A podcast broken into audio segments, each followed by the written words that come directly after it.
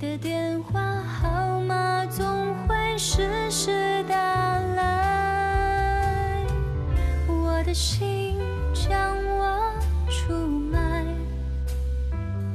有一丝丝期待，你会为我找过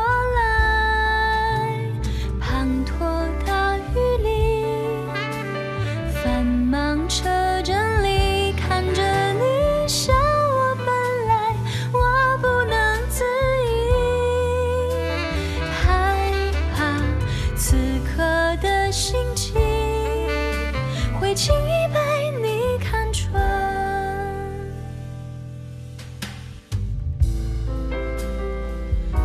北京时间的十二点零八分，这里是正在直播的文艺大家谈，来自中央人民广播电台文艺之声。各位好，我是小东。各位好，我是小昭。不知道这首《滂沱大雨里》啊，这样的歌声会不会把很多人的耳朵停留在我们的这个调频啊？因为这个剧最近实在是太火了，刚刚迎来大结局。虽然已经播完了，但是它所引发的关于婚恋呀、关于独立女性啊，或者是关于人设崩坏呀等等种种的讨论，依然是热度不减的。是，这就是前一段时间热映的啊，啊，我的前半生。从从一开始一书小说大整形，到后来的移情狗血大吐槽，豆瓣评分从八点二分一直跌到了六点八分。在年轻观众当道的暑期档，一部讲述离婚女性逆袭之路的电视剧，为何会引发如此强烈的社会反响呢？在当下的电视观众中，到底需要什么样的现实题材作品？在今天的热点大家谈的环节，我们将针对网友们的各种各样的发言和意见啊，来简单回顾一下这部电视剧带给我们的在今年夏天的这场热烈的讨论。同时，我的前半生的制片人黄兰女士也在昨天深夜接受了文艺之声记者的专访，回复了诸多网友的质疑。同时呢，我们节目的观察员也从不同的角度对该剧的市场价值、艺术价值和社会效果发表了他自己的观点。当然了，我们也希望啊，所有正在收听我们节目的听众朋友，包括您可能也是这部电视剧的观众，关注我们的文艺之声微信公众号，发来您的观后感、文字留言，还有机会获得电影票。七月二十九号，本周六的中午十二点半，一零六六观影团再出发，邀请大家在万达国际影城北京丰台店集体观看《战狼二》的包场演出。现在就发送您的姓名加上电话加上《战狼二》到文艺之声的微信公众号，就可以参与抢票报名。这个电视剧呢，应该是前天全剧终的，呃，可能有些朋友。对里面每一个情节还印象非常深刻啊！当然，也可能有一些人因为工作节奏太太强太快，可能有点忘了。我们也通过一段采访，呃，了解一下看过这部电视剧的人是怎么想的。在电视剧《我的前半生》当中，我最喜欢的角色应该算是唐晶。唐晶是大家眼里所谓的职场女魔头，但是她却信奉着独立自强的价值观念，在职场上披荆斩棘。那种聪明、能干、独立、自信、洒脱，而且优雅、骄傲、慷慨、有气度，也有着超乎常人的雄心壮志。让我嫁给你，我不接受。为什么？他说应该是他向我求婚。吓死你了！这说的没错。作为一个男性呢，其实我也挺喜欢看电视剧《我的前半生》的。几集之后，就成功的被靳东饰演的这个贺涵吸粉了。他说实话，我对里边的感情戏这些部分不是很感兴趣。最早吸引我的是因为这贺涵跟罗子君俩人对掐，俩人打架挺有意思的，打嘴架挺有意思。另外一方面呢，就是呃，贺涵他这样一个这个职场老司机的这样一个形象，他的说了很多的话，我觉得这倒是吸引我的一些点。尤其是可能是啊，已经进入职场快十年左右的时间了，会有自己对自己职业的一个思考啊，一个总结呀。呃，可能有很多人说你这就是职场鸡汤嘛，道理都懂，只是做不到而已。但是确实有的时候也需要喝一点鸡汤。你记住，所有咨询的问题，说到底就是人的问题。所以不要再去管那些什么数据啊、图表，想一想这整个项目链条上的人。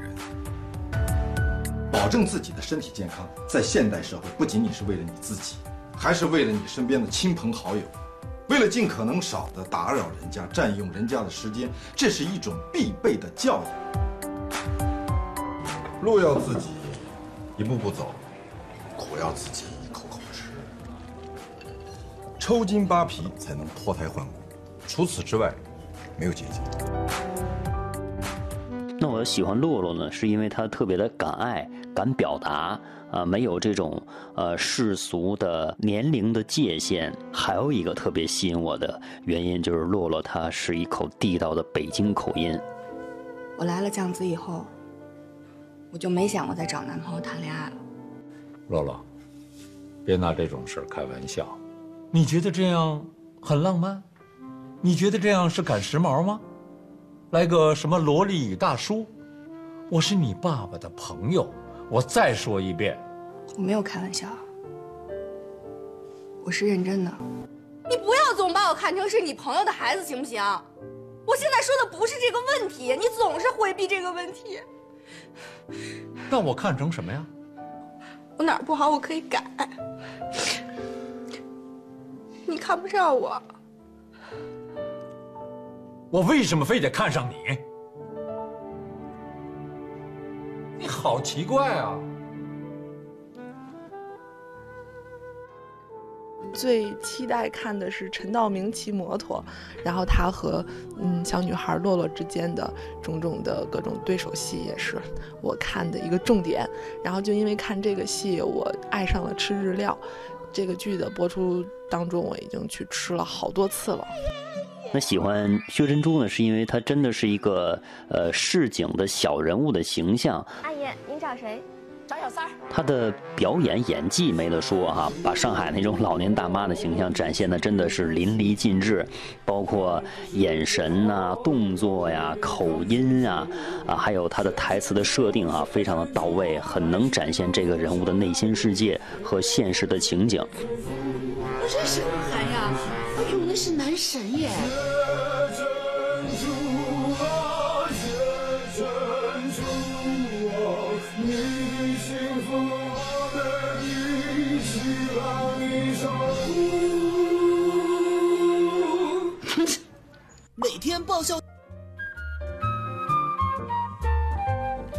刚刚我们听到的几位观众的观后感啊，他们喜欢的人物和情节都和我们分享出来了啊，包括一些让他印象深刻的瞬间吧。其实，在进行这个收集之后呢，我们记者也发现，平时比较犀利的观点突然少了很多，大家都是在说自己更喜欢哪一个角色。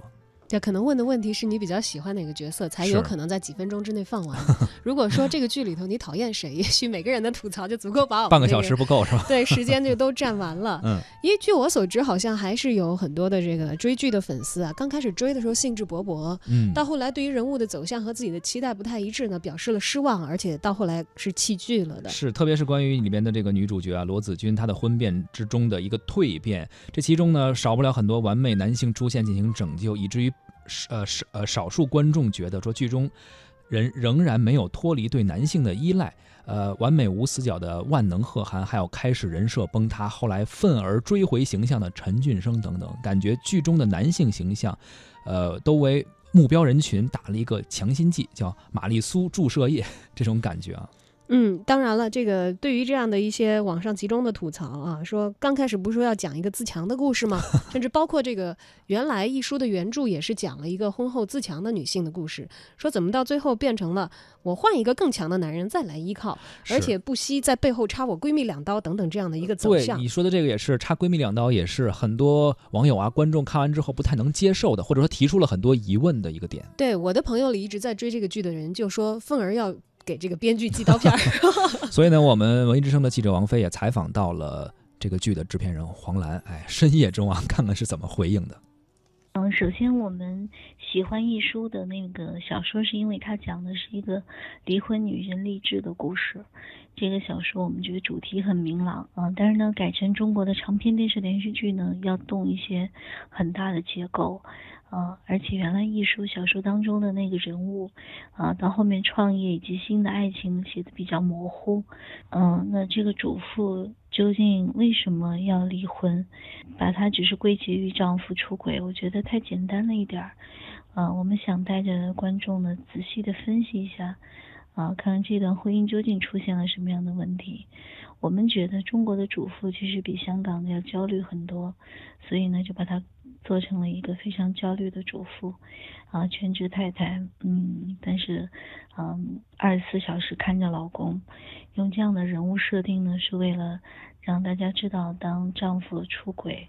啊，其实有些时候也是之前的情感就出了问题。另外的这个婚外的这个恋人呢，可能在某些方面给了他情感上面的补偿。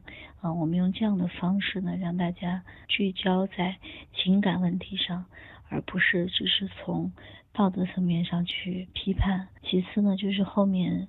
子君离婚以后的情感走向，因为电视剧呢不能做太多的支线人物，所以我们把他的感情主线呢就做在一开头，啊，就是让他和贺涵在之前就认识，而且呢安排了一对三角关系，也是为了让故故事呢更加的凝聚。哎，贺涵，贺涵，等一下嘛，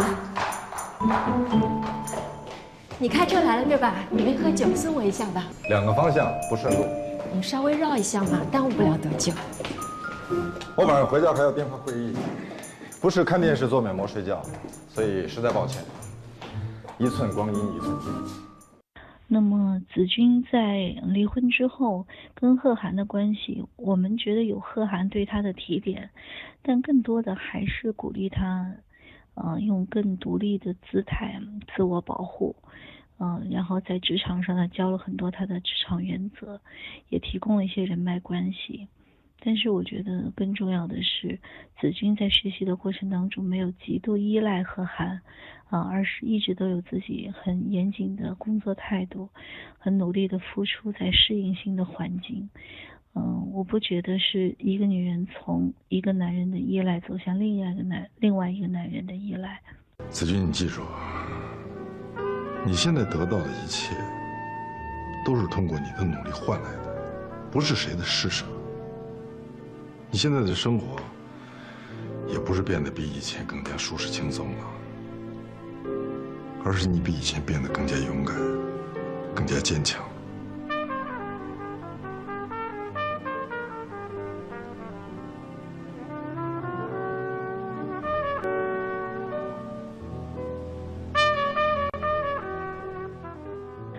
尤其是到后面，当他，呃，陷入到三角关系当中的时候，他能够抽身出来。后面他的工作也是根据自己的实际能力，跟吴大娘一起，啊，去深圳工作。所以我并不觉得他是全面依赖贺涵的，但是在他最重要的低谷时期，贺涵的确教了他一种新的人生态度和工作观。嗯，这我觉得更多是精神上的帮助。那到后来，他选择去了深圳以后，也跟贺涵做了分别。我觉得这样的结尾还是很符合一个女人励志成长的过程的。大家觉得贺涵的完美，嗯，到后面的崩塌，我他。恰恰是觉得贺涵开始遵循自己内心的感受，而不是前面各种大道理。他爱上子君，其实放弃了自己很多的自我保护。而陈俊生是从离婚之后才开始越来越清楚的啊认识到责任是怎么回事。啊，他在嗯后面的婚姻当中也在努力的学习承担责任。啊，我觉得嗯。不能叫做崩塌或者是玛丽苏吧？我觉得这两个男性其实都是呃，我们从很多元的视角在描述他们的个性以及他们成长的变化。嗯，最后的结尾呢，我们是觉得在啊感情纠葛当中给嗯大家主人公吧一定的时间和空间的间隔，让他们沉淀下来。呃，更好的意识到自己在情感关系中想要什么，给他们大家一点透气的时间。或许不在一起，保持距离，才是更美好的。再见。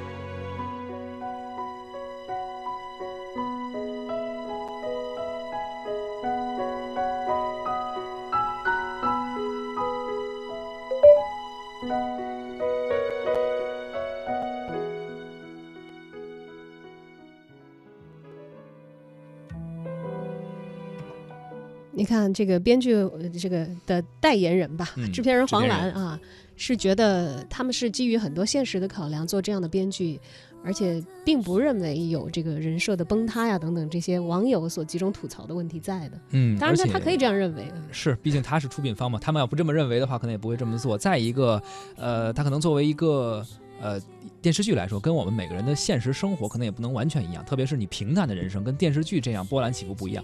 如果要是电视剧也跟我们人生一样，那谁还会去看电视剧呢？总有一些这种不一样的东西在里面。对，要知道现实生活是千奇百怪的，也许更加没有自尊、更加没有底线的事情都会出现啊。但是我们的剧集要不要就真的去瞄准那些，呃，我们认为在道德上，嗯，也许不太能理解啊、嗯不太能理解的事情去描写呢？这个其实也都是一直在讨论的一个事儿。是而关于这部在今夏毫无疑问引爆了话题的《我的前半生》，我们的剧评人、中国传媒大学艺术学部戏剧影视学院的教授戴青，还有中国艺术研究院的学者孙家山，也都表达了他们作为观众的看法。热播剧《我的前半生》这个剧呢，表现了女性的精神成长，或者说试图表现哈、一个呢得益于一书原著的精彩，同时也是整体表演水准比较高的一个作用。细看它的在价值观上呢，却又存在很多的局限，甚至是扭曲，让这部剧呢看起来呢是在表现女性的独立和成长，骨子里呢却又是背离这个宗旨的。我想呢，它具体表现在呃作品的女性观、呃女性意识上啊，还有呢伦理观，我们说情感伦理的这样一种观念，以及如何看待财富哈，我们说的这种财富观这三个方面。我的前半生呢，属于那种呃，虽然你不喜欢，但是不得不承认，它是一部现象级的电视剧作品。呃，因为尽管其中有很多狗血雷人的桥段，但是一部电视剧能够引起这么大的话题效应，这个确实也是不多见的。而在这个独特现象背后呢，也有着呃我国电视剧在这一阶段所呈现出的一个独特的特点。就是随着视频网站的兴起，特别是呃智能终端、移动互联网的普及，然后现在看电视剧的主体，也就是电视剧的主力观众呢，已经由过去的大妈逐渐转化为二三十岁的甚至十几岁的年轻人。也就是说，呃，观众的主体的年龄、性别都发生了非常大的变化啊、呃。其实这个里面的焦虑主体就是呃七五到八零，呃或者是七五到八五这一年龄段，他们逐渐人到中年所面临的不得。不面对的、不能逃避的呃种种焦虑。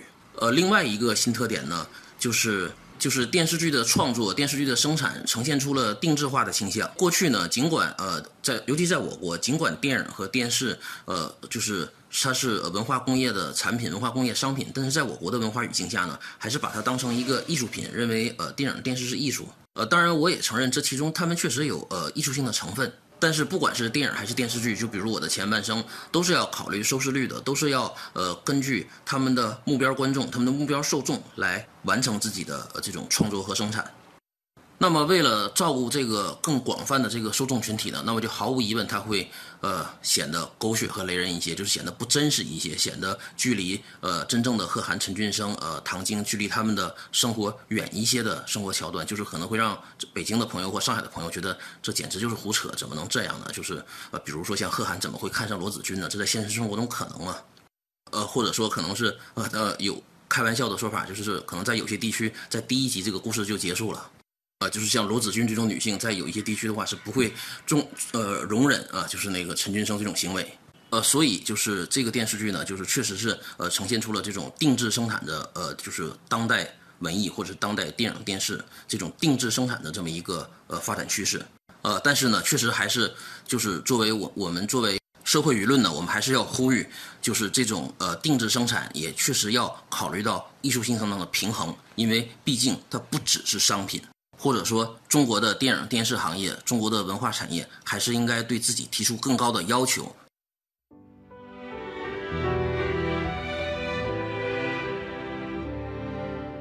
滂沱大雨里，繁忙车阵里，你的脸为什么还是那